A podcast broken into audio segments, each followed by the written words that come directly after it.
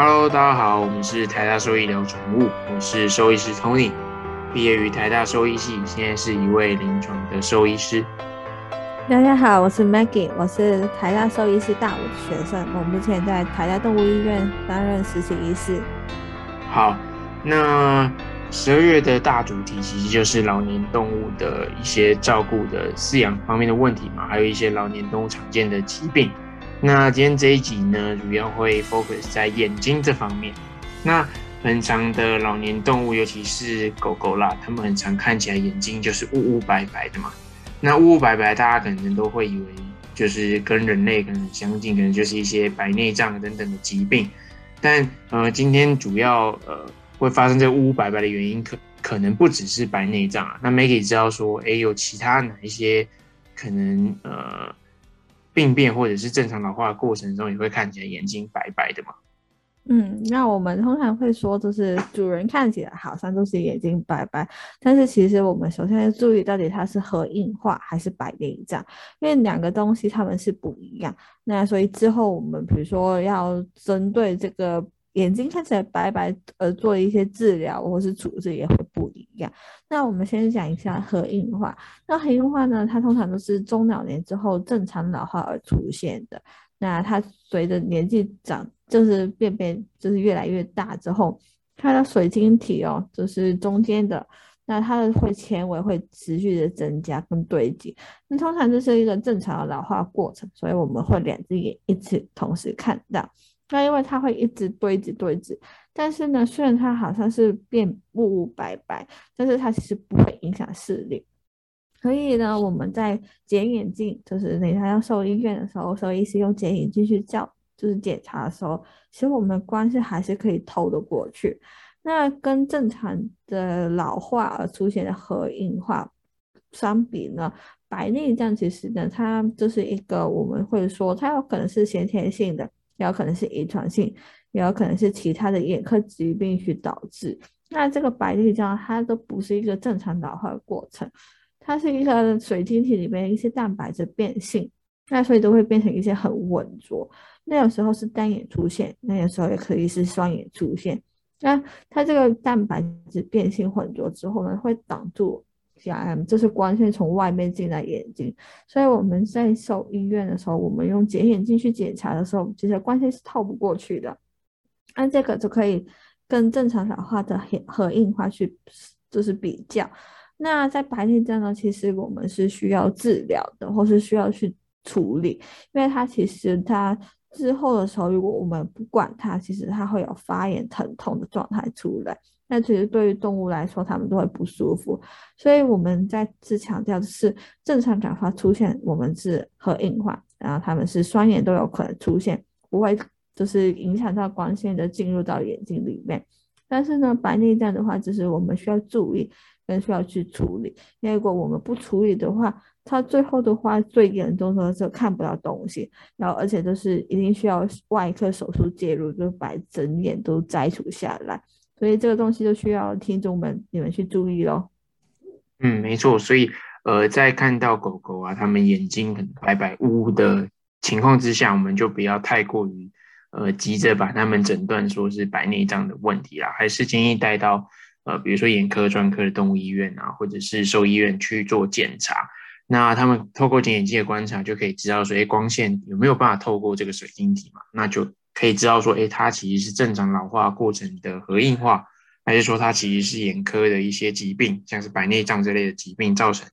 眼睛看起来白白雾雾的。那再来是说核硬化就是正常老化的现象嘛，就可以大致不用太去呃太去处理它。那如果说是白内障的话，它其实就是一种疾病啦。那有很多很多原因都会造成狗狗它们的白内障，比如说一些像是先天性遗传的的问题。然后或者是老年退化，然后慢慢进展成白内障的问题。那或者是它其实以前可能有过眼部的创伤啊、发炎啊，或者是呃接受其他的呃眼科的治疗，然后导致后续可能白内障发生的风险。那再是说，比如说他有一些像是代谢性的疾病、糖尿病啊等等的，就会呃增加白内障发生的这些发生几率。然后或者是说，哎，他有在呃用一些呃。药物，像是抗霉菌药物啊，或者是呃一些中毒的可能，都有可能会发生白内障的这个问题。所以听起来就是，哎，白内障它其实是一个疾病啊，那我们是不能放置它不而不顾的，就是我们要去处理它。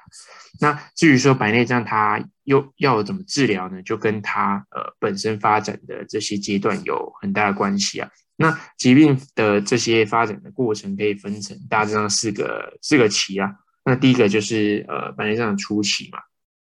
那初期你可以看到说，哎，它可能局部的变白啊，而不是说，哎，整个。呃，眼睛看起来都是呃白白灰灰，就是它的眼黑的部分还是有一些地方是你可以看得见的。那在第二期就是未成熟期嘛，那它其实呃水晶体大部分都已经变成白色，但是还有一些透光的这些可能性，所以狗狗其实是还有视力的。那至于第三个阶段就是成熟期，成熟期的时候只是完全已经呃水晶体整个变白，然后它已经没办法透光了，所以这个时候你就可以发现它。其实是已经看不到，已经是一个失明的状态。那所以我们在可能他走路啊，或者是呃平常呼喊他这样要他走过来的时候，他可能就会呃变得比较迟钝，或者是可能都靠着边边角角去走路，或者是说，哎，你可能在呃挥手啊等等的，他其实反应都呃变得很很小。那最后一个最后一个阶段则是过程周期啊，就是你今天白内障已经成熟到呃，可能里面的物质都已经呃溶解，或者是慢慢的露出来，那这时候就会影响到眼内的呃眼内的这个平衡，那它可能就会有眼内发炎啊，或者是虹膜粘连啊等等的其他眼科的这些并发症会出现。所以呃，当然及早治疗是是好的啦，就是呃根据这些期来做呃。来做治疗，那呃现阶段白内障最有效，而且是呃最可以根治的方法，当然就是手术的治疗，也就是外科的治疗嘛。然后在早期的时候，呃介入的话，它的愈后可能就会就会比较好。那媒体知道说，哎，白内障的这些治疗，像是手术，有哪一些呃可以行的的方法吗？哦，应该说我只知道就是。呃，因为通常来到我们医院，就是我们现在在台大动物医院嘛。通常来到我们医院的时候，进行一些眼科的话，通常都是比较严重后期的。所以我有看过，就是传眼，就是全眼摘除，是因为到后期的时候，其实动物已经有一些很严重的发炎啊。然后或是已经，比如说眼睛有就溃烂的状况出现，所以我都有看过一些动物很惨的那一种。但是如果是学长在外面的话，比较初期的话，在一般诊所的话，其实也可以做类似的手术吗？嗯，应该说，呃，这类的手术，因为毕竟还是眼科嘛，所以比较会推荐他们去眼科专科去做外科手术的治疗啦。那其实治疗的方面也分蛮多的嘛。那刚才 Miki 所提到的全眼球摘除的这个手术，但是它疾病已经发生到后后续可能有一些呃眼内的感染啊，或是眼内的发炎等等的，到无法根治的地步的时候，才会考虑说要去做全眼的摘除啊。那如果说疾病只只是在比如说它还没有发生一些眼内的感染啊、眼内的发炎啊，或者是它水晶体异位的话，我们是可以。呃，用一些超音波乳化术，把它里面发生混浊的这些呃水晶体的的这些物质呢，给它抽取出来，然后呃，甚至可以更换，就是或者是置换人工的水晶体的的的部分。所以就是意思是，我们可以给它一个人造的水晶体，然后让它呃持续可以透光，然后前提是它当然它视网膜还没有受到任何的影响嘛，就是它视神经啊等等的这些传递都是正常的。所以有些时候。主人呃，在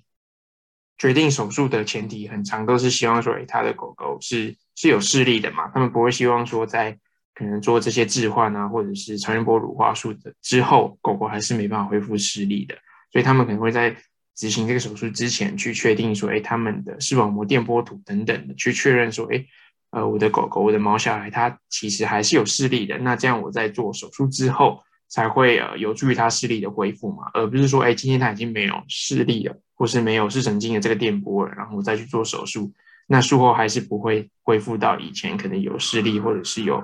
视神经传播的视视视神经电波的这个这个传递嘛，就是呃一个先后顺序啊，所以很长都是呃在疾病的可能没有到过程熟悉在。成熟期或者是初期的时候，就做这些超音波乳化或者是人工水晶体的置换。对，那真的到很严重，后续的比如说水晶体异味啊，严重影影响到他的眼压等等的，这个时候我们才会考虑去做全眼的摘除啊。对，那当然呃眼内发炎等等的，还是需要呃靠一些内科的药物，比如说点眼药啊，然后降低它发炎啊，或者是控制感染这些的问题。所以基本上这些事情都呃蛮精密的，也蛮需要专业的。那我我们我们医院本身是没有在做眼睛啊，所以还是推荐说，去去眼科的专科，然后去去咨询，然后甚至去做治疗，然后或者是手术这样。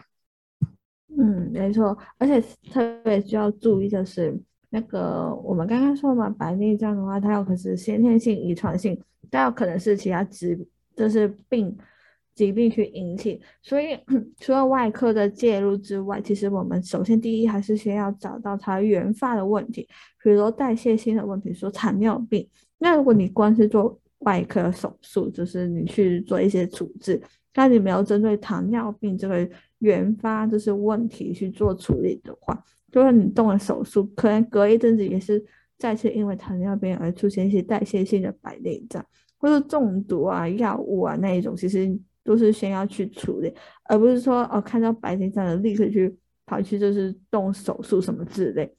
就是如果是二次性的问题的话，原发性问题还是需要。那但是我们这边其实今天我们最主要想要跟大家讲的是，首先第一就是要分辨出那个核硬化跟白内障，对，一个是正常老化，然后一个是疾病。那他们如果是核硬化的话，通常是双眼。那这个也是比较偏向正常，但是虽然说呃呃，特别是针对核硬化，就是犬猫，其实它们视力虽然的确看得到东西，他们会比较容易不会撞到，但因为他们其实透过其他观感还是可以就是分辨出，比如说家里的位置什么之类，所以这个核硬化的正常老化其实不太会影响他们的生活，但是白内障的话，当然就是那个光透不下去，所以其实，在主人，如果你一旦发现你们家的毛宝贝，他们是眼睛开始有雾雾，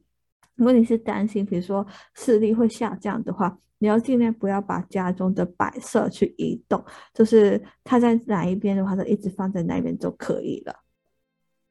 没错，所以呃，意思就是，其实视力的减退啊，然后在他们临床症状上的表现，他们不一定跟你说他今天视力不好啊，是要借由敏锐的观察力啊等等的去告诉他们视力确实有在衰退或者是失明的的现象。那不论怎么样，今天这一集就是想告诉正常老化现象跟内脏它所产生的这些原因是是有很大相关的，然后应该是很大的不同的，然后他们临床症状表现出来可能会是很类似的。那呃，借由这这一集也是告大告诉大家说，要呃一定要到专科的兽医院去做区分啊，而不是说自己可能就瞎诊断，然后就瞎治疗这样子。对，好。那今天这一集就大致上到这边，谢谢大家，我们是台大说医疗宠物，下期见喽，拜拜，拜拜。